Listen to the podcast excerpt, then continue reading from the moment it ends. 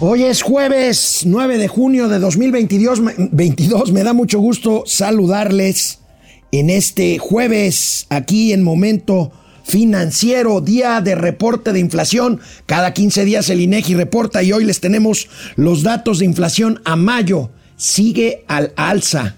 Sigue al alza, la última quincena varió poquito, pero varió hacia arriba y el problema es la inflación subyacente, la que se supone que es menos volátil la que más le preocupa a los analistas y por supuesto a las personas.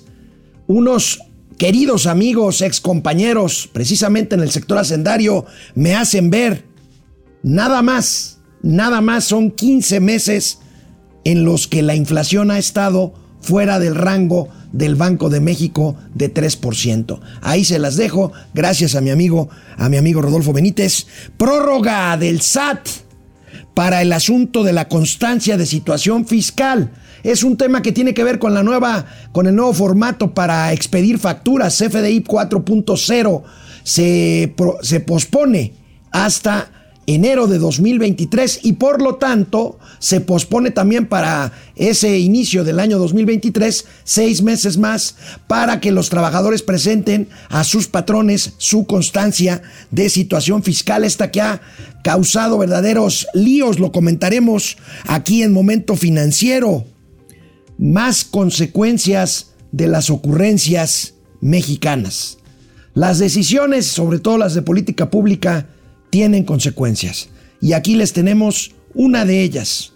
La Unión Europea pedirá un trámite de una visa a los mexicanos que visiten los países europeos a partir de mayo del 2023. Ahí tienen otra otra consecuencia. Veamos por qué, veremos más bien por qué salió Uber Eats de Brasil, simplemente no quiso competir Uber Eats con sus precisamente empresas competidoras allá en el país del cono sur. Veamos, veamos esto en un momento dado, en un momento más. Bloomberg sacude ayer a los mercados y a los analistas bancarios porque habla de cinco postores para comprar City Banamex. Veremos y comentaremos quiénes son esos cinco postores que según Bloomberg y nadie la ha desmentido, están pujando por adquirir City Banamex, este banco mexicano que se anunció hace algunos meses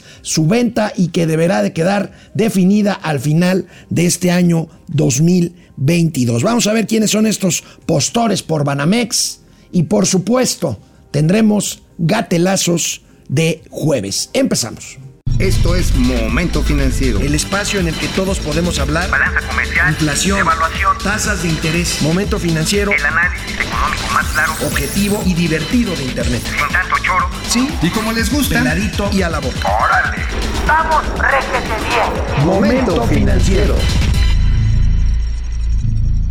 Esta mañana el Instituto Nacional de Estadística, el INEGI, reportó el índice nacional de precios al consumidor al cierre de mayo. La inflación sigue alta, de hecho, subió, como les decía en la introducción al programa, subió algunas décimas de punto en la segunda quincena de eh, mayo. Comparado marzo, ah, digo, abril con mayo, desciende ligeramente, también unas cuantas décimas, pero el caso es que la tendencia sigue ahí, la inflación sigue alta, 7.65% a mayo, y el problema, me dicen los que saben, es que ya son 18 meses al alza de la inflación subyacente, esta que no tiene que ver con las volatilidades de precios precisamente más con más varianzas, pero vamos, vamos viendo el eh, video, el video muy ilustrativo, siempre muy claro, muy didáctico del INEGI sobre la inflación a mayo de 2022. En mayo de 2022, el Índice Nacional de Precios al Consumidor registró un crecimiento de 0.18%. En su comparación anual, la inflación fue de 7.65%, mientras que en el mismo mes de un año antes fue de 5.89%. El índice de precio subyacente presentó un incremento mensual de 0.59% y una variación porcentual anual de 7.28%. A su interior, los precios de las mercancías subieron 0.81% y los de los servicios 0.33%. El índice de precios no subyacente retrocedió 1.02%, obteniendo así una alza en la tasa anual de 8.77%. A su interior, los precios de los productos agropecuarios subieron 0.78% y los de los energéticos y tarifas autorizadas por el gobierno disminuyeron 2.47%.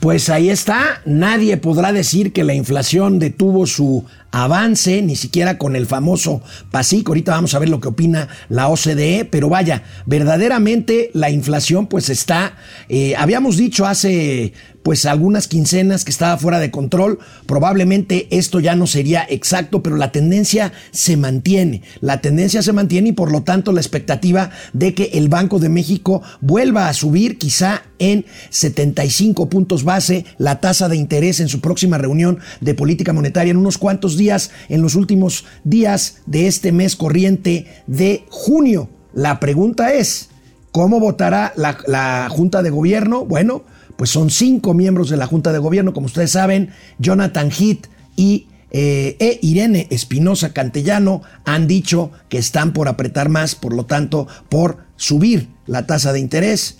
Eh, Gerardo Esquivel ha manifestado desde siempre pues su teoría de eh, hacerlo con cuidado y la pregunta es hacia dónde se va a ir el voto de las otras, de las otras dos mujeres miembros de la Junta de Gobierno propuestas ya por el presidente López Obrador. Estoy hablando de la gobernadora Victoria Rodríguez Ceja y de la ex tesorera Galia Borja. Su voto será definitivo para ver hacia dónde se va el, el, este, la política del Banco de México, si hace una política halcón, o sea, de subir más las tasas de interés, o a una, o a una que más bien pareciera pichón de eh, pues tratar de disminuir el incremento en las tasas y así pues no pegarle tan duro al costo del dinero y por lo tanto a demeritar o a desincentivar eh, la actividad económica. La tendencia está clara, veamos esta gráfica con los diferentes tipos de inflación y ahí tenemos pues la tendencia es más que clara, la línea, la línea eh, verde fuerte es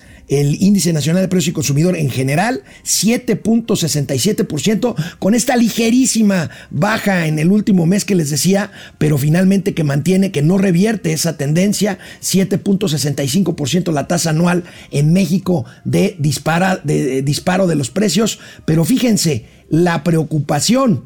Eh, eh, la preocupación es la inflación subyacente. La inflación subyacente está en 7.28% con un crecimiento consecutivo que hila ya 18 meses. Y bueno, la inflación no subyacente, lo más volátil, que bueno, tiene que ver por ejemplo con el precio del petróleo, este, que pues está altísima también 8.77, aunque aquí sí viene con una tendencia de reducción a partir de las últimas semanas. La preocupación pues está está en la inflación eh, subyacente. Y vamos a ver, vamos a ver el cuadrito, el cuadrito que nos regala el INEGI. Ya sabemos, por ahí de la mitad de la gráfica eh, a la mitad de las eh, columnas, tenemos la variación anual, ahí lo tenemos hasta arriba de 7.65%, el 7.28% de la, de la inflación subyacente que preocupa, les decía. Y aquí, pues vamos viendo ¿Cuánto han aumentado de precio en términos anuales mercancías en general?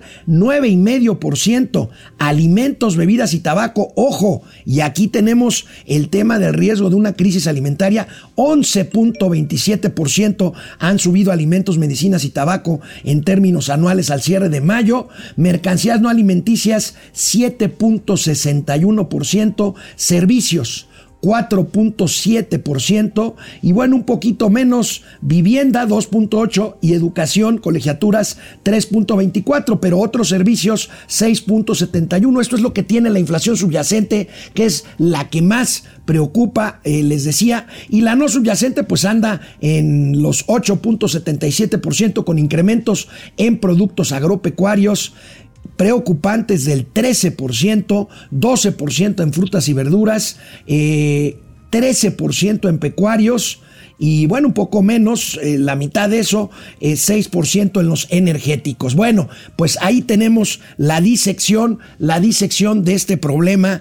que efectivamente nos dicen algunos que dicen, oigan, pero es que la inflación es mundial. Pues sí, la inflación es mundial, pero pues en este caso nos pega a nosotros y nos pega fuerte. Que la inflación de Estados Unidos está un poquito arriba, sí, también es un poco arriba, nada que presumir, el caso es lo que nos pega a nosotros y bueno, pues el tema de que si esto es o no, eh, pues eh, no real, eh, un poco velado el tema de la inflación, pues porque recuerden que México está subsidiando con exención fiscal, más bien con no cobro del impuesto especial que tiene que ver con la gasolina y pues esto ha hecho que el precio de la gasolina no suba más de lo que ha subido, porque sí ha subido y ha subido, por cierto, en términos reales, a pesar de que la inflación es alta, pero no ha subido más por este, por este subsidio. Bueno, veamos, veamos los productos con mayor incremento y los que redujeron sus precios. Ahí tenemos pues todavía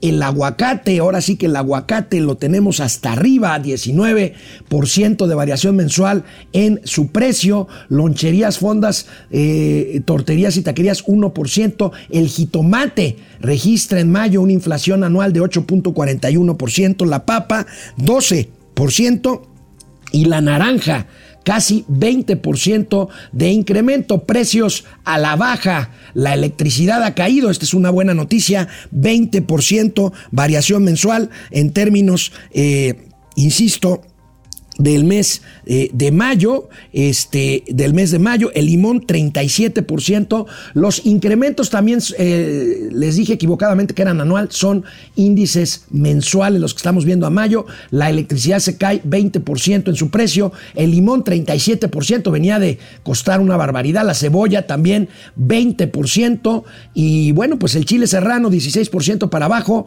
el pepino 10.9%. Ayer veíamos pues esta broma de un cómico norteamericano en la televisión sobre que lamentaban mucho que el presidente eh, López Obrador eh, pues le había tocado llevar el aguacate a la, el, guacamole a la cumbre de las Américas. Bueno, pues qué bueno que no fue en ese sentido, porque si no le hubiera salido carísimo. Ahí tienen cuánto ha subido, ha subido el aguacate. Y bueno, eh, fíjense que hay un indicador que también se reportó y del cual hemos hablado pocas veces, la verdad, no hemos hablado mucho de este indicador aquí en Momento Financiero. Se trata, porque la inflación son los precios al consumidor, pero hay otro indicador que mide los precios al productor, que podría ser parte del origen de la inflación. Entonces, hoy en la mañana también el INEGI reportó índice de precios al productor. Y bueno, agárrense, el índice de precios al consumidor está 10.5% arriba en términos anuales es la línea verde, que es la producción total, 10.52% es lo que pagan más más los productores por los insumos que necesitan para hacer precisamente sus eh, productos para venderlos. Eh, y bueno, 13. 15% eh, son los bienes intermedios y los bienes finales han subido para el productor 9,5% casi en términos, en términos anuales. Y bueno, en otro tema, pero relacionado con esto, ayer la OCDE, la Organización para la Cooperación y el Desarrollo Económico, esta organización con sede en París, que agrupa a los países eh, más desarrollados del mundo, México está en ellos, aunque ya salió México del top 10, top, top y 11 de los países con mayor tamaño de su economía y mayor valor de su economía, pues ahí estamos en la OCDE y bueno, reportó varias cosas. Vamos a ver otras que reportó la OCDE, pero entre otras, precisamente reportó que el PASIC, este programa antiinflación que presentó hace algunas semanas el gobierno federal en la mañanera, pues no va a funcionar, no está funcionando ni funcionará. Los datos están obvios ahí. OCDE dice, PASIC tiene efecto limitado el entorno inflacionario complejo seguirá. La organización revisó al alza de manera significativa el estimado de inflación para el cierre de este año de 4.4 proyectado en diciembre a 6.9 en consenso con todos los pronósticos de los especialistas, 6.9, 7, 7.3% en términos anuales. Mauricio Flores, eh, pues es un poco más pesimista y él ve la inflación, como les decía ayer, ayer sí o antier, no ayer, que la ve más cerca del 10% incluso la inflación. Pues ahí está, ahí está la advertencia del OCDE que ahorita vamos a volver con la Organización para la Cooperación y el Desarrollo Económico que habla de otros temas de eh, carácter macroeconómico en cuanto a nuestro país. Pero precisamente Mauricio Flores, que tiene una gran relación con el grupo de mercados agrícolas, consultor en mercados agrícolas, nos manda, nos manda un documento, la consultoría en mercados agrícolas y nos da su visión por productos y por tres zonas fundamentales en la ciudad, en México, la Ciudad de México, Guadalajara y Monterrey. Veamos primero la, eh, lo que nos dice eh, sobre la inflación en términos eh, de mercados agrícolas este grupo consultor en Ciudad de México, CDMX. Ahí tenemos en la capital de la República Mexicana los precios de alimentos se han incrementado 0.5% con el mes comparado con el mes de abril. 18 productos de la canasta básica se reportan al alza. En el periodo de referencia, o sea, a eh, mayo, mayo comparado con abril, los productos que reflejan incrementos son jitomate saladet, fíjense, 48.9%, naranja, ya lo veíamos en el reporte del INEGI, 28.5%, papa, 18,5%, jabón de tocador, 16.2%, un grave problema para Mauricio Flores estos precios altos del jabón chiquito y papel higiénico 13.8%. Dice el grupo consultor en mercados agrícolas que los productos con disminución considerable en la Ciudad de México son el limón 36% menos, cebolla 31% y zanahoria 9.3%. Esto es en la Ciudad de México. Si nos vamos, si nos vamos a Guadalajara, en Guadalajara el análisis que hace nuestros amigos es que los precios disminuyen 2.9%. Fíjense, en la Ciudad de México aumentaron ligeramente, sin embargo, 20 productos en Guadalajara reportaron incrementos. En el periodo de referencia, o sea, mayo, los productos que reflejan incrementos son papa, 22%, jitomate saladet también, aunque menos, 21%, jabón chiquito, ya llegó Mauricio Flores, 12.2% y chile jalapeño, 1.6%. Los productos con disminución considerable en precio en Guadalajara son limón también, 54%, un poco más, cebolla, 36% y zanahoria, 6.7%. Qué buena información te mandaron nuestros amigos, este Mauricio Flores. Comenta cómo está. Ya vimos Ciudad de México, Guadalajara, y veamos Monterrey. Monterrey, ahí va. A ver, echen Monterrey, chequenlo, por favor. Ahí está. ¿Cuáles son los productos? Fíjate, aquí van a encontrar muchos, muchas características y patrones. La papa, también como en las otras dos ciudades, 28.3% al alza. La sardina 14%, la pasta de sopa para espagueti 13.5%, jitomate saladet, no manches, 11.8%, manzana y a la de a huevo andan entre 11.3 y 8.2, naranja 7.1 y chile jalapeños 11.6%. ¿Dónde disminuyen? Cebolla, para llorar, a ver, explícame una cosa, amigo, un comentario rápido de por qué ves disminución de precios en general en alimentos en eh, Guadalajara y Monterrey y un ligero incremento de algunas décimas de punto porcentual en la Ciudad de México. Lo primero que hay que decir es que no tienes que ir ni a Guadalajara ni a Monterrey, tú. No, pero te, hice una pregunta directa, ¿no? yo también, es una afirmación. O sea, no tienes que ir porque el chile jalapeño está muy caro. Ahí vas a sufrir. Platícame por qué diablos sube ligeramente los precios en general en CDMX y bajan 2, 2.5% está relacionado, en eh, está relacionado por el tipo de manejo logístico y también, por supuesto, de las centrales de abasto. O sea, el intermediarismo en la Ciudad de México es mucho más poderoso que el que podemos ver en Monterrey y en Guadalajara. De entrada, es buen punto, ¿eh? No, sí, de entrada Guadalajara está muy cerca de las áreas de producción. Sales tantito de este de ahí de donde son los mariachis, ¿cómo se llama este lugar maravilloso? Tequi no, tequila, tequila. te, hacia tequila, pero tú estás hablando de. este, ay, este donde está el Parián. De, sí, sí, sí, Tlaquepaque. Ah, tlaquepaque. Sales de Tlaquepaque y tienes las zonas agrícolas inmediatamente. Entonces, el suministro de, de productos frescos, que es lo que estamos viendo, eh, es mucho más expedito. Lo de CMX eh, tiene que ver con la central de abastos. Totalmente. Tiene que ver con el aguahuete, tiene que ver con Martí Batres y la luz del Sí, mundo. Tiene que ver con estos señores que se dicen con que son puros. Adrián Layuz y el récord de movilidad espectacular, Total, planetario, Ajá, espacial. que, no, que ya estamos en niveles sustentables. A ver, ahí nada va. El costo de transporte en la Ciudad de México es más o menos un 20-25% más caro en el mismo millaje que Monterrey o Guadalajara. ¿Por qué chingados? Por dos elementos. Uno, la inseguridad. Llegan los camiones entrando de Puebla, ahí de donde es el huevo, este, de donde mucho, el huevo que es- que consumimos en la Ciudad de México viene de Puebla, básicamente.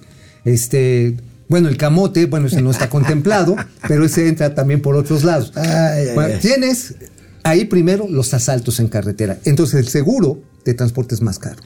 Segundo, haces más tiempo en cruzar las zonas urbanas y ir a las centrales de abastos por el pinche tráfico. Y esto te consume salarios de los choferes, combustible y uso del equipo. Por eso es más caro la Ciudad de México. Ahí está. Ahí está. Ahí está, la duda resuelta. Y vamos, seguimos con la OCDE, porque hablando de inflación, pues vean la advertencia grave que hace la Organización para la Cooperación y el Desarrollo Económico sobre una eventual crisis alimentaria que ya habíamos advertido aquí en Momento, Momento. Financiero. Hasta que nos hacen Vamos a ver, hasta que nos hace faz, este, ya nos mandó un recado. Ahorita vamos a ver qué recado nos mandó ¿La el secretario general de la OCDE. Ah, ya también mandó A ti más bien te lo mandó. Sí, sí, porque tú fuiste el que dijiste de la crisis alimentaria. Alerta OCDE de grave crisis alimentaria, amigo. Las materias primas con mayores alzas. Ahí tenemos carbón, trigo, este. Pues qué carbón, ¿eh? Qué carbón. gas, maíz. Petróleo, gas y níquel. Oye, el platino. Bueno, el platino, ¿para qué lo utilizas, amigo?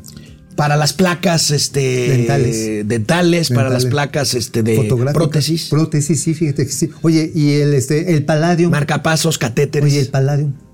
Este, ese está en Acapulco, es una disco, una disco chingona. muy vieja. Muy vieja, pero está chingona. Bueno, ¿no? todavía ahí este. Quema bueno. el sol. Bueno, vamos a ver la gráfica De para ver precios. más, eh, más eh, eh, claramente esta variación de materias. Carbón y petróleo es la materia prima junto con el gas para generar electricidad. Y hoy por hoy, por ejemplo, con el cambio climático, que es una de las grandes paradojas, el principal elemento de consumo de electricidad son los aires acondicionados. En todo el mundo, ¿eh? Cerca del, 60 Ahora, del 50% del uso urbano. Lo que está es diciendo la OCDE es que esto es lo que está afectando los precios de los alimentos indirectamente, pero los afecta y por lo tanto alerta con esta crisis Es alimentaria. el, el insumo central para cualquier actividad económica moderna es la electricidad. Bueno, ¿Sí a no? ver, claro, proyección de OCDE para inflación ya veíamos 6.9%, Mauricio la ve más cerca del 10 y Sí. Chairos, Chairas, Chaires. Agárrense. Pónganse a celebrar. Ahí les va, ahí porque- les va. A ver, otra vez, por Ahí les va, favor. ahí porque. Reino Unido, 8.8%, España, 8.1%, Alemania, 7.2%. Para que digan, miren, pues Miren. estamos bien jodidos, pero pues... Más jodidos los pinches británicos Así y los es. españoles. Por neoliberales se los está cargando el payaso. Oye, yo sí quisiera que me cargara el payaso como un británico, cabrón. no mames. Oye, la última vez que anduve en Piccadilly, no manches. Este... Qué cosa tan bonita. ¿Te refieres al barrio este Ah, elegante de Piccadilly. Circus, donde Sí. hay bonitos restaurantes, teatros? Todo, sí, sí. Es muy bonito. Y también lo fui a Piccadilly. No, no, no, no, no. Sí, pues si tú ni del cuadro sí, la sacas. ¿cómo no? Sí, pero digo, iba con la oficial, güey. Pues, digo, tenías que cumplir Ay, aprovechando Dios, el lugar. Dios, Dios, Dios. Piccadilly Circus, hermoso. Hermosa ciudad, Londres, hermosa ciudad. Sí, no, digo, una cosa es ser jodido en la Ciudad de México o en Guadalajara, o peor, en Tabasco, en Villahermosa, ser jodido en Colima que ser jodido en Madrid. Ahí sí Mauricio acuerdo. Flores de Piccadilly Circus se fue a Covent Garden y se disfrazó con una túnica de franciscano. Y- por Covent Garden. O sea, no sabe Sí. chinga No, qué bueno, es ese no Covent fue. Garden. No, pues es que agarramos la peda ahí en Ok. Piccadilly y ya Bueno, amanecimos junto al Museo Británico. Por cierto, abrazando ahí- ahí, pi- a unas momias. a los australopithecus que Bueno, ahí por cierto, la OCDE bajó pronóstico de crecimiento para México de 2.3 a 1.9%. Ayer yo discutí en la comida con un economista muy renombrado eh, que creía que yo estaba siendo muy pesimista, pero al final como ¿Qué que me dio la razón de que va a estar abajo del 1,5%. En su razón. Su razón ha de tener. Pero bueno, pesimista, el secretario general de la OCDE, Matías Corman, se enojó y le manda un mensaje a Mauricio Flores Arellano. A ver, ¿qué dice ese? Mira nomás, ¿Qué uno de dice? tamaño santito, puto, órale. Dice, señal de que esta coyuntura necesita No, pues medidas políticas bien diseñadas a corto plazo, o sea, un chilote. Pues, ¿te lo mandó? No, pues está bien. Digo, todo se acepta cuando es de buen modo, ¿no? Además está guapo el cabrón. Yo sí me lo daba. ¿O tú no? No, no, no. Ah, bueno. La otra vez estabas diciendo, ay, no, ese güey está, tiene unas nalgas bien buenas. No, no, no. nunca, sí. ¿cómo no? No, Acuérdate. no, no, no. ay, pinche- bueno, el SAT, ¿qué creen? ¿Se acuerdan el lío de la constancia de situación fiscal? Que Híjoles. largas filas y todo. Bueno, resulta que esta constancia tiene que ver con la entrada en vigor de una nueva forma de facturar electrónicamente en el portal del SAT, que es el CFDI 4.0. Actualmente la versión es 3.3. Bueno, pues esto fue prorrogado ante el lío que se armó. Eran millones y millones y millones de constancias fiscales que, bueno, pues el SAT prorroga hasta eh, enero de 2023 este requisito, como lo anunciamos oportunamente ayer en nuestra cuenta de Twitter de Momento Financiero. Financiero. Ahí lo tenemos, amigo. Pues qué bueno, es mejor corregir que cajetearla, ¿no? Sí, mira, además es una cosa que yo no entiendo por qué, digo, siendo tan, tan eh, estructurada, doña Raquel hicieron esta cosa. A ver, a ver, carnal, así muy simple. Traes eh, tú una necesidad de tener tu constancia de situación fiscal. ¿Quién te la emite? El SAT. Vale.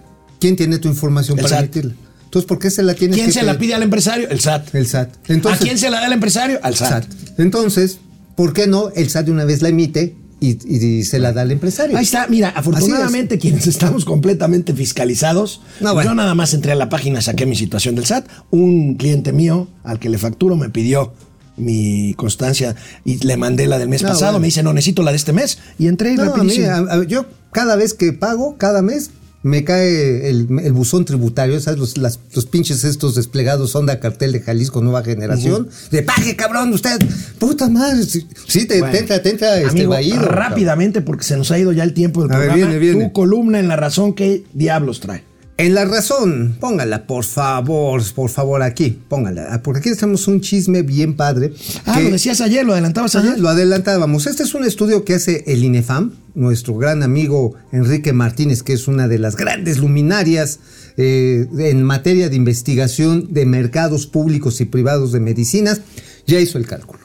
4.500 millones de pesos, ¿qué significa de sobrecosto de la operación de UNOPS. O sea, nos costó casi 5 mil millones de pesos la ocurrencia de contratar a UNOPS para Además, comprar. además. O sea, además del costo de los propios medicamentos, otros 4.500 tantos. millones de A ver, pesos. ¿cómo se construye este dato? Se los dejo ir rápido. El asunto es el siguiente, a ver. La UNOPS nada más compró el 33% de los requerimientos que se le habían contratado. Qué escándalo. ¿Qué pasa con el otro 66%?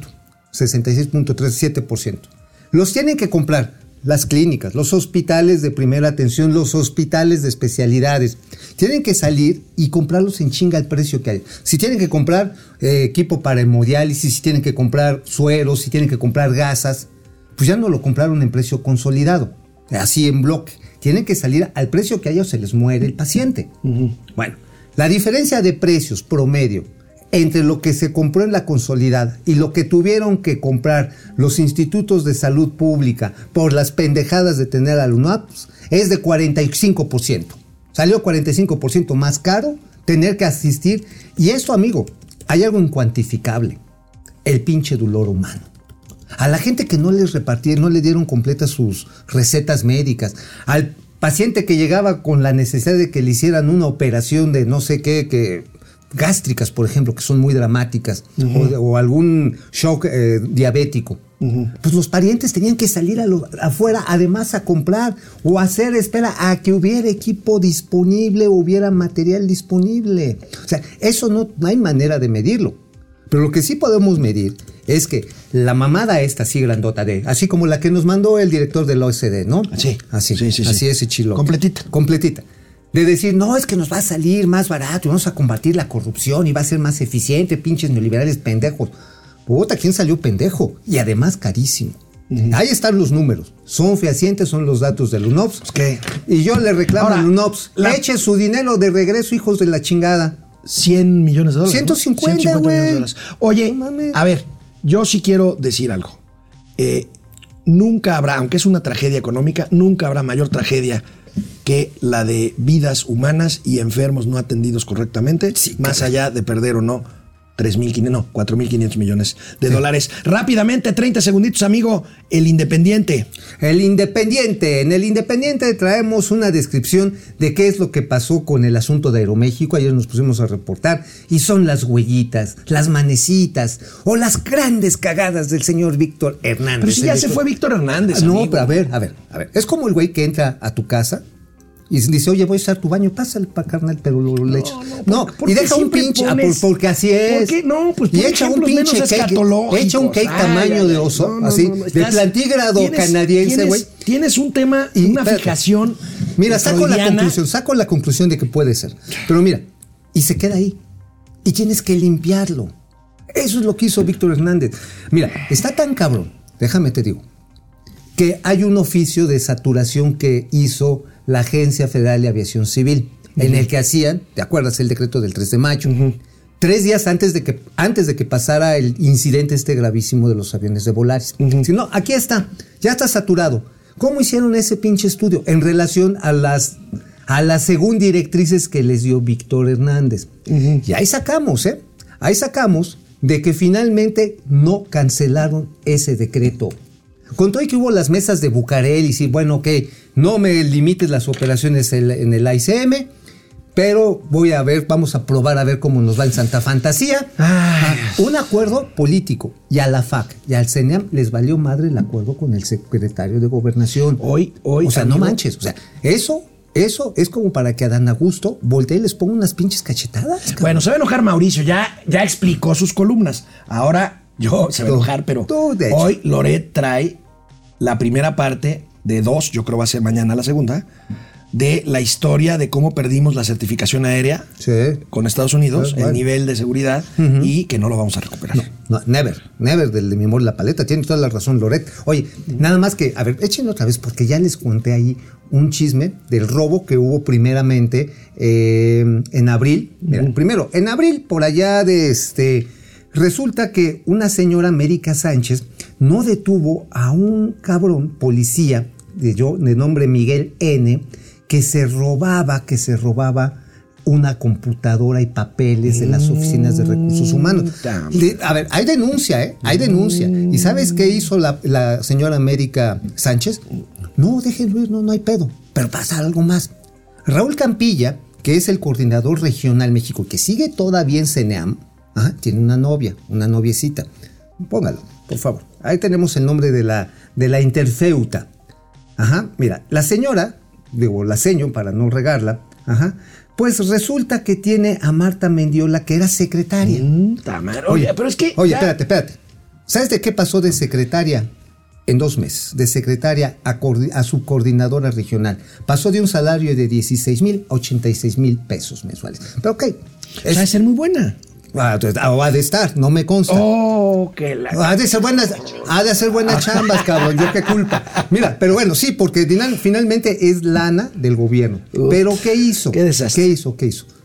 La cacharon a las 7 de la mañana chingándose en una laptop y otros archivos del misma, de la misma oficina de recursos materiales. De servicios aéreos. De, del CENEAM. de- del CENEAM, de servicios el- para la navegación y aérea. ya con el nuevo director, con el señor Torres Muela. O sea, son las huellitas de Víctor de Hernández. Bueno, vamos a un corte para los comentarios Vámonos, y regresamos vámonos, con más vámonos, información. vámonos. Javier- Ja- eh, hola Javier de Collantes, pero los chairos holgazanes no pagan impuestos. Pues Pues están en la ¿no? No, no, los que están, por ejemplo, los que trabajan en el gobierno pagan impuestos. Ah, sí, sí, sí, eso sí, religiosamente les cortan su A lado. Mauri Serrano, nada más neoliberal que querer comer todos los días, va a decir Don AMLO. Betty Villalón, buenos días a todos y para todos. doctor, sí se la- el doctor Pero es, estás, es un... estás bien filoso, Carlos. Es, C. Contreras, aquí en México es mega inflación. Daniel Jiménez González, perdón, Daniel González, gracias a AMLO. Carlos González, la dichosa relocalización de China a América del Norte no llegará a México. No me spoilees un gatelazo, mi querido Carlos González. Proce Server, Andrés Manuel López Obrador, el Robin Hood justiciero, que vive en un suntuoso palacio rodeado de lujos A y más de A 250 ver, a ver. sirvientes a, A ver, costa si de no, ¿para qué pobres. chingados es el poder? ¿Para qué 18 años de estarle chingando y correteando la chuleta? Javier de Collantes y el pueblo bueno y sabio en la bave. Amor y Serrano otra vez. ¿Sabían que Macuspana se escribe Mordor en lenguaje de orco? bueno, No, no me lo chingues a los Juaco macuspanos. Juaco Oye, Núñez. porque tenemos amigos de Macuspana que nos escriben, ¿eh? Sí, claro. Ajá. Y es más, déjeme decirle, yo conozco gente bien trabajadora en Macuspana y que sí están cagados con el gobierno. Bueno, Joaco Núñez García, saludos, tío Alec Mau. Tengo una duda, ¿por qué tanta insistencia con la forma electrónica si uno trabaja por honorarios es necesario?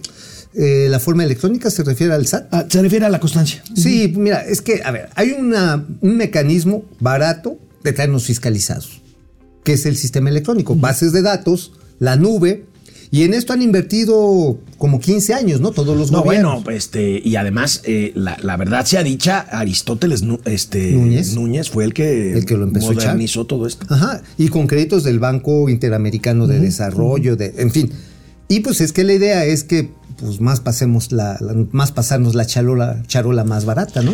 Camacho, saludos desde Pachuca, Don Mau, la tierra del mariachi es mi famoso pueblo donde lo inventamos, Cocula, Jalisco. Cocula, Gracias Jalisco, por callar gracias. el hocico a este Oye, gandul. oye, pero es de, es de Pachuca Hidalgo. No, sí, pero el pueblo, el pueblo No, de, ajá, de el, origen de los mariachis es de Cocula. Yo no dije que era, dije de donde son los mariachis. Gloria Suárez. Tlaquepaque.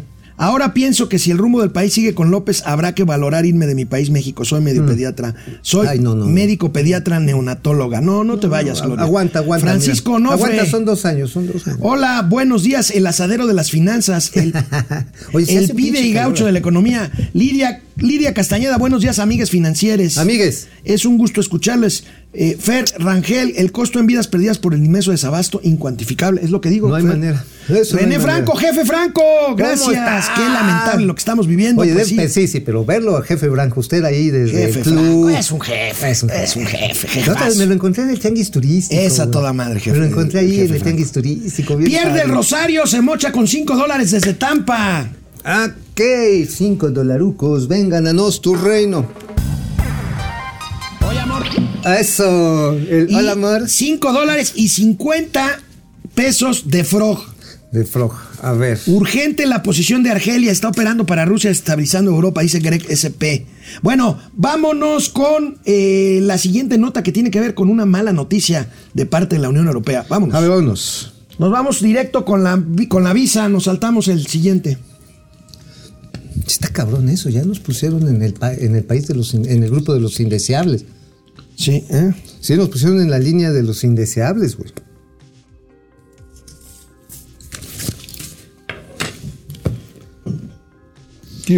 Bueno, amigos de Momento Financiero, amigas de Momento Financiero, amigues de Momento Financiere, las ocurrencias en la vida tienen consecuencias. Las Las decisiones de la vida tienen consecuencias. no son las En que políticas públicas tienen más consecuencias porque tienen que ver con millones de personas.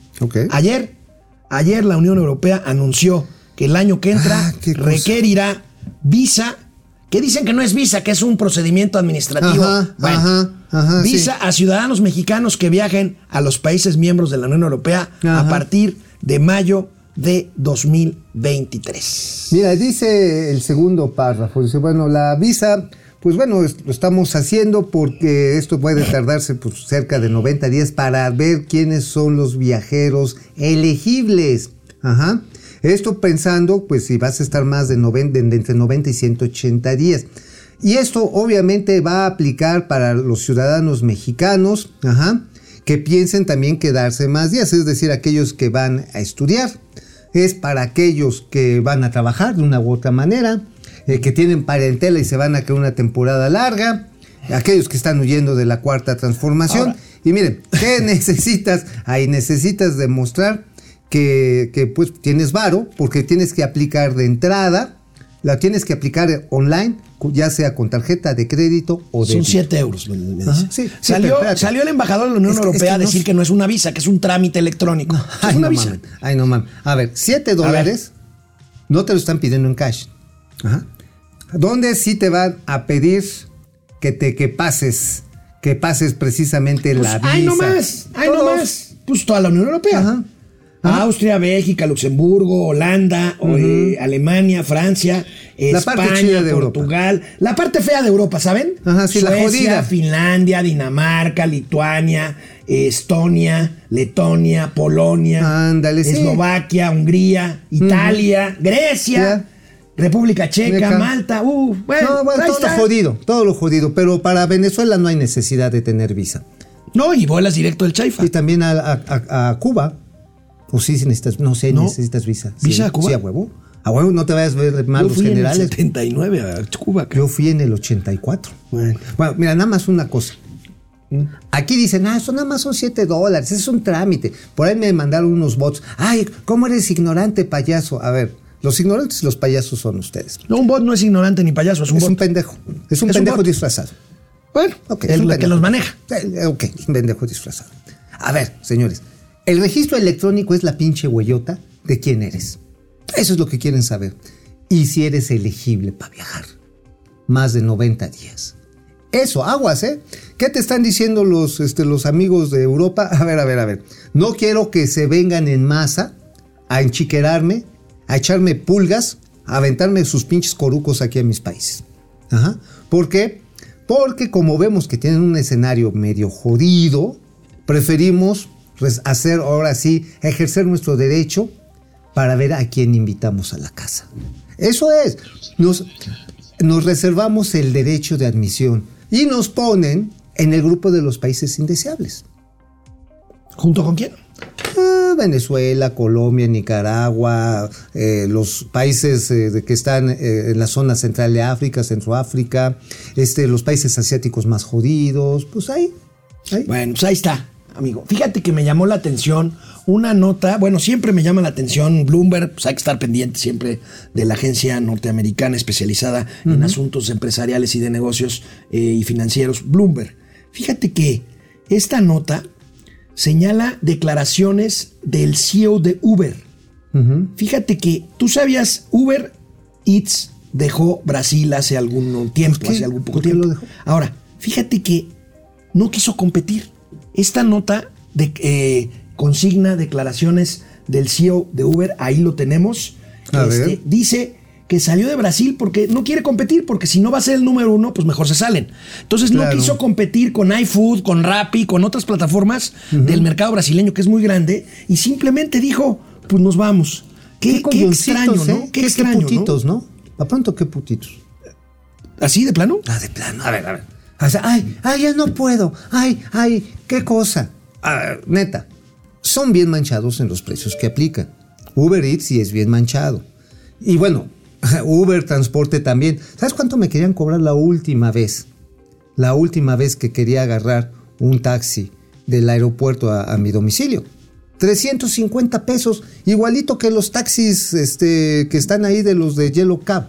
Bueno, resulta que Dara Khosrokawi, no, Khosrowashki, ah, caray, Ah, ¿es el checoslovaco CEO de? Uber, en entrevista con. Bloomberg Línea dijo, vimos que no podíamos ser el mayor jugador de Brasil, Mm, así que si no podíamos ser el número uno, decidimos irnos y centrarnos en otros mercados. Eh, hemos visto recesiones en Sudamérica en el pasado y no vemos aquí, la gente no está dejando la plataforma. Bueno, pues entonces ¿para qué se fueron? Este, finalmente, pues les repito, este, pues no pudo superar no quiso superar a sus rivales latinoamericanos, iFood y Rappi, pues ahí está. Me llama la atención esta línea. Esta. Órale, Koroshani. Koroshani, Koroshani. Koroshani, Koroshani. Oye, la cuestión es, a ver, ¿le tiene miedo a la competencia Uber? Pues se supone que son plataformas tecnológicas que están, que están dirigidas y fundadas por jóvenes innovadores que les gusta la competencia, arriesgados. que generan sus propias comunidades. A ver, Brasil es un país continente. Es, enorme. una O madresota. sea, sí, sí. O sea, ir de Sao Paulo a Río de Janeiro necesitas un avión y un transporte y una hora y media de vuelo. Así. O ir a, a la parte de Mato Grosso, que es la parte pegada a la, a la Amazonia. Pues es la parte pegada del Mato Grosso. Es una, es una cosa que te lleva dos días llegar. Porque tomas avión, Bueno, camión. pues ahí está. Y le dio miedo a los señores de Bueno, Uber. de Uber Eats. Bueno. ¿Qué collones? Hablando. Oye, oye, oye. ¿Y no se quedarán zafar de aquí de México? pues a lo mejor es una señal. A lo mejor están diciendo, no, ya. no Pues para que puedo". se pongan las pilas los competidores, pues si se tienen que ir, que se vayan ya. Pues ahora sí, como dicen, si no quiere estar aquí, la puerta es muy grande, joven. Bueno, hablando de Bloomberg, fíjate ¿Qué que ayer me adelantaron esta noticia justamente en la comida. Este, y después ya se bueno, no se oficializó, se emitió el cable de Bloomberg. Eh, ayer armó un revuelo en el mercado bancario mexicano porque Bloomberg habla ya, por primera vez nadie lo había hecho, de cinco postores directos para comprar City Banamex, amigo. Vamos a ver la nota y les voy a decir quiénes son estos cinco postores serios finales por City Banamex según la agencia Bloomberg. Banorte, que no es sorpresa. Santander, que también ya dijo que quería. Una medio sorpresa porque ya algunos lo habían dicho. Mifel, Danny Becker. Ajá. Este, Imbursa, que también ya se había dicho, Carlos Slim, dicho que pero tal. la sorpresa, ¿Es Mauricio, quién? Germán Larrea, Germán Larrea. que no es banquero. No, él es industrial. Bueno, Minero. de transporte, no, y de transporte. Acuérdate que tiene Ferromex y Ferrosur. Y Los- Grupo Minera México. Y también tiene los cines, eh, Cinemex. Los Cinemex ya están muy jodidos, lástima. La pinche pandemia les pegó muy duro. Pero bueno, Germán Larrea, qué interesante, ¿eh? Germán Larrea, que además de haber sido de los defenestrados de la cuarta transformación, ahorita anda No de forma, de ombligo. pero no forma parte del consejo asesor empresarial del, sí, del, del presidente, ¿o ¿sí? Sí, No. sí, sí, sí, a huevo. Ay, Pero pues lo odiaba el PG. Pero pues, a ver, ¿quién le quiere hacer el tramo 5 sur del Tren Maya? ¿Quién, tiene, quién crees que tiene la concesión? Pero pues si ese tramo no se va a construir, pues pero, están pues, ahí. pero mientras haces la haces así como que Ahora, a lo sí. mejor a, a don Germán Larrea le hablaron de cenotes y dijo, de ahí soy, voy. ¿Cómo? Ah. Ah. ¡Gatelazo! Ah. Se quedó dormido. No, es que, ¿sabes qué? Me- ¿Se acuerdan de aquel?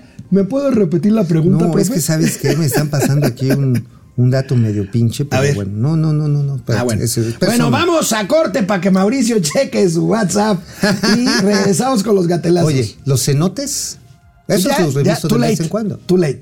Bueno, Gregorio Cruz dice saludos los franciscanos de las finanzas. Parece que se estará cumpliendo lo que dijo el pobrezas hablador sobre este tema, los solovinos felices. Marian Oye, Sabido. pero eso es un poco de, de esa, ¿cómo diría? Esa mala leche, ese, ese odio, resentimiento, decir, ah, no te quiero ver rico, no quiero yo ser rico, te quiero ver jodido como yo, ¿no? Marian Sabido, oigan, el SAT está aprovechando con el trámite de la constancia fiscal cobrar adeudos de años anteriores. ¿Cómo ven? Pues es su trabajo. Pues sí, finalmente. Padre, en el análisis superior, hago de cuenta que estoy viendo la imagen de los tres Spider-Man. Ay, qué chingón. Pues aquí, mira, don Austericidio. Jorge Vázquez, saludos desde Arizona. Gran programa de información. Gracias, Jorge. Gracias, gracias. Angélica Sil ¿No tú vas a ir a. Arizona? Este, sí, claro, a, en, en Tucson. En Tucson. En Tucson. Oye, pues entonces la narizona sí te convence. José Almazán Mendiola, buenos días viéndolos en mi cumpleaños. Felicidades, Pepe Almazán, feliz cumpleaños.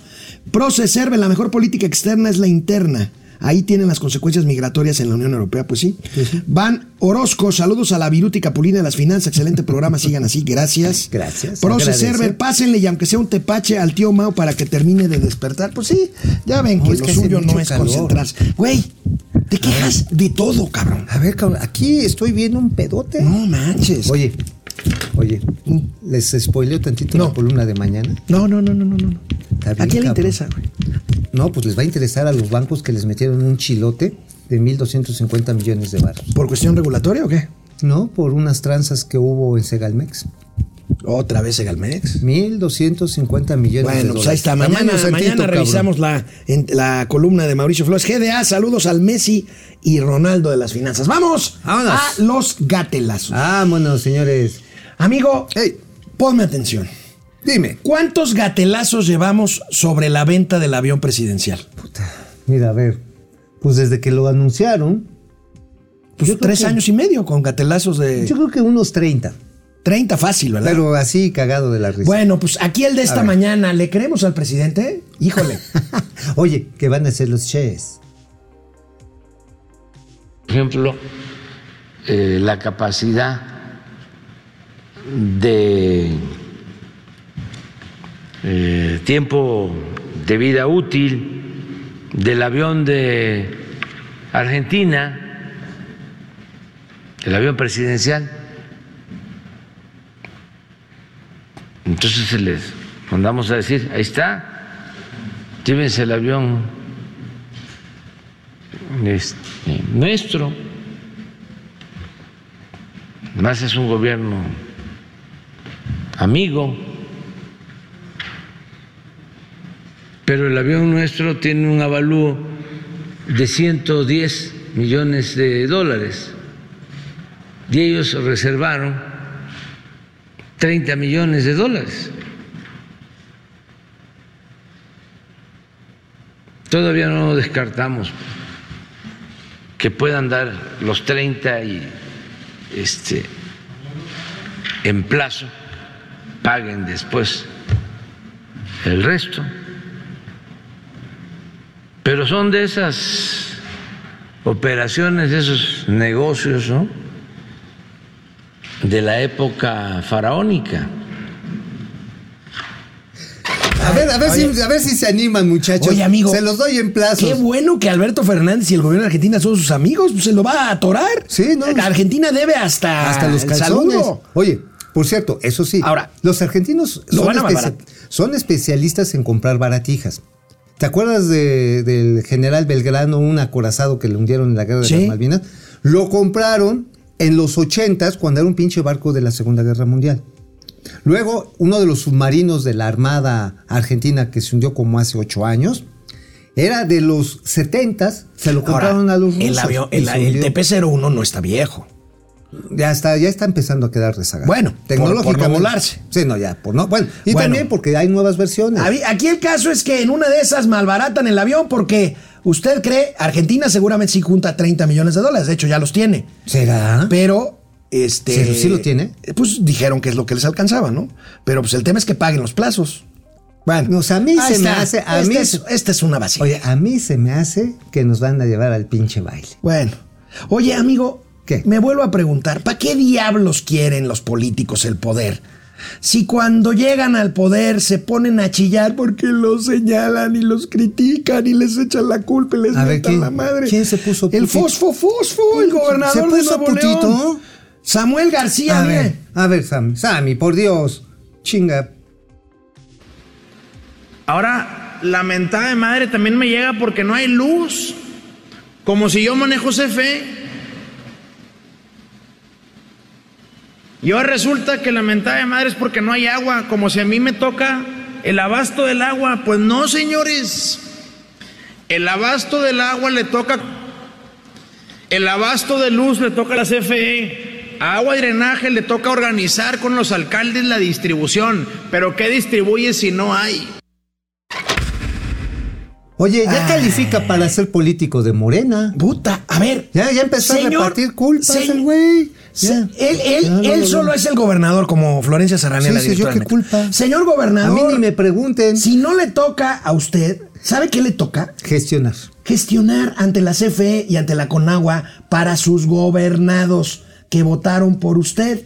Y los que no votaron por usted también son sus gobernados. Y le Señor, corresponde, ahora, y le corresponde también hacer el trabajo con los presidentes municipales para ver qué mejoras requiere la red eléctrica local y también qué medidas de contingencia pueden tomar ante la sequía. Ahora, amigo, ¿quién los asesora, eh? Porque en realidad, ¿por qué le mentaron la madre? a- ¿Por qué? Es que ¿por qué le mentaron la madre al Porque está gobernador? en la alberca la pues porque señora. salen estas, están, están sin agua y sale la señora con su perrito en la alberca, mientras sí, el otro está disque acarreando agua. Ajá, de que la cubeta está vacía, ¿eh? Mira, la señora lo hizo ganar las elecciones, Mariana. Pero entonces, ¿por qué sube esas fotos? Pues se me hace que ya lo quiere bajar del changarro, güey. Pues con eso es para que lo corran. no, no, no, bueno. O sea, con él, a ver, a ver, Oye. a ver, imagínate. O sea, mi amor, te voy a hacer gobernador con el fosfofosfo, lo hizo gobernador. Ándele, puto, no estás cayéndole con la quincena completa, me pongo en la alberca con el perrito. A mí, a mí Oye. me huele que hay pedo. Oye, y ya que andamos hablando de influencers, ve como la primera rama, dama regia es un influencer, pues, como dice Mauricio, hizo ganar a Samuel. Este, fíjate, un, ¿En qué? un- un- una joya, este video es una joya. En mis tiempos, ¿te acuerdas cuando eras influyente? Uh, sí. Sacabas lo que decía en la No, charola, ¿no? sí, que era una la- credencial de metal. Ajá, y decías prensa. La zarola. Y prensa, pasabas. Y pasabas. Ok, Sí. vean esta joya. Hasta no te cobraban en los restaurantes, güey. Quita tu chingadera si no sabes. Soy influencer, soy influencer, soy ¿Qué influencer. quieres que haga? Chicos, quiero que... Pégate. Ya, ya. What the fuck? No, güey, no te puedes mover nadie, güey. Tú sigue grabando, güey, no hay pedo. Soy influencer. A huevo, no mames. Quiero que vean. Oye, qué putiza le pusieron al Soy máximo. influencer. Le pusieron a Máximo, al máximo, Máximo. ¿a poco no era el máximo? Igualito. Diciéndole, soy influencer, soy influencer. Soy influencer, soy Antes decía, influencer. levanten las armas, soy periodista. Estamos- eh, y todavía diciendo, diciendo el pinche máximo, diciendo, pero no, no, y la policía. Ay, ay, y ay, eso ay, que me vale madre, bueno. Vamos a ver las matemáticas del imbañable Noroña explicando con manzanitas qué fue lo que pasó el domingo pasado en las elecciones. Bien, es imbañable, por favor. con manzanitas. Tenían seis y perdieron las cuatro más grandes. ¿Cómo es que ganaron? ¿Qué ganaron? Porque además les ganamos las seis. Hicieron fraude electoral, violencia bárbara en Durango, en Aguascalientes y en Tamaulipas. Y a pesar de toda su violencia, el pueblo de Tamaulipas salió y los borró electoralmente del mapa y corrió al gobierno paneaguado del crimen organizado en esa entidad. Entonces, tenían seis, les quedan dos. ¿Cómo que hay tiro en 2024? ¿Cómo que se atreve? Yo creo que la oposición está imbuida del espíritu olímpico de que lo importante Oye, el imbañable y sus manzanitas, que creo que tiene manzanitas, la vez que salió ahí en, toalla de saliendo de bañarse, pues sí, son las pinches manzanitas. A ver, tratar de comparar precisamente estas elecciones como determinantes del 24 es una tontejada. A ver, en el 16 ganó el PRI, muchas gobernaturas. ¿Quién ganó la presidencia? López Obrador. No, no, en el 18. En el 18, ¿quién ganó la presidencia en el 18? Bueno, ¿cuántos, ¿cuántos gobiernos estatales tenía López Obrador en 2018? Tenía ¿cuántos? Uno. Uno. Ajá. Y ahora, por ejemplo, el PAN, el PAN que traía varios con este Felipe Calderón y que estuvo muy cerca de rasguñar el Estado de México con Enrique Peña Bebé, se la mega pellizcó y ganó el PRI. O sea, no es, o sea, tratar de comparar. Y esto también va para Claudio X González, tratar de comparar esta elección que pasó con las presidenciales, nada más es traer la los pinches números de pelos. Oye, otro dato, amigo, y tú lo habías dicho, el tamaño de la abstención. La abstención fue arriba del 50%. Arriba del 50% promedio. Ajá, promedio. Entonces, Eh, eh, hubo es estados como Oaxaca en donde votó apenas el 38-39% del padrón. Y la gente, simple y sencillamente, a pesar de que les quitaron Fonden y están del perro, pues dijeron, vamos a votar por Moreno. Bueno, amigo, el último oye, del día. Oye, y no me lo dijo nadie derechairo. Me lo dijeron gente de Morena de alto pedorraje. Salmón Jara es parte del crimen organizado. El que va a ser gobernador de, De Oaxaca. de Oaxaca. Bueno, Bueno, el presidente de la. República hoy, en la mañanera, hablando de libre comercio, pues sí, pero a su ¿Quién? forma. ¿Quién, En quién? los bueyes de mi compadre, pues. a ver, véngase para acá. ¿Qué va a pasar hacia adelante si esta tendencia continúa? Porque legal, legítimamente, tiene que haber libertad comercial. No puede haber guerras comerciales. Entonces, ¿cómo hacerle? Consolidarnos. Es eh, evidente que hay condiciones inmejorables, porque América tiene fuerza de trabajo, joven, creativa, muchos recursos naturales, mercado, tecnología, capital. ¿Qué es lo que hace falta entonces? Una nueva política. Pero no invitando a todos, no buscando la conciliación, A ver, amigo, muy fácil. Entonces, para López Obrador, el problema del libre comercio se resuelve llevando unos pinches dictadores a la cumbre de las Américas. Pues claro que no, hombre. Digo, vaya. Ay. Además, el presidente López Obrador, esta visión tan limitada que tiene, que tiene del mundo. Fíjate, ayer hablábamos de las declaraciones del secretario de Hacienda y Crédito Público.